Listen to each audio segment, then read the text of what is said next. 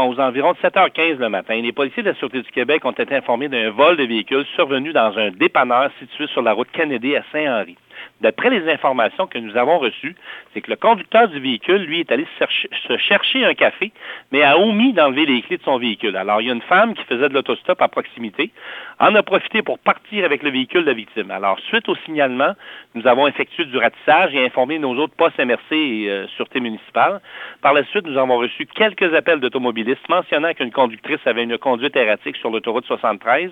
Les policiers ont localisé la suspecte et cette dernière a refusé de s'immobiliser. Alors, il y a une poursuite qui a débuté.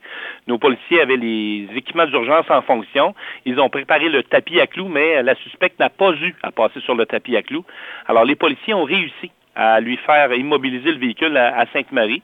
Il n'y a eu aucune collision, aucun blessé. Les policiers ont procédé à son arrestation et elle a été transportée au poste pour un interrogatoire. Elle pourrait faire face à plusieurs chefs d'accusation qui restent à déterminer, mais on peut penser déjà à fuite euh, pour conduite dangereuse, vol de véhicule.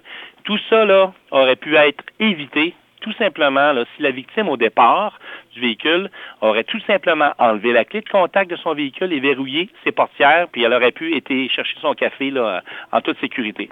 Alors, on incite les gens à ne jamais laisser les clés dans leur véhicule sans surveillance.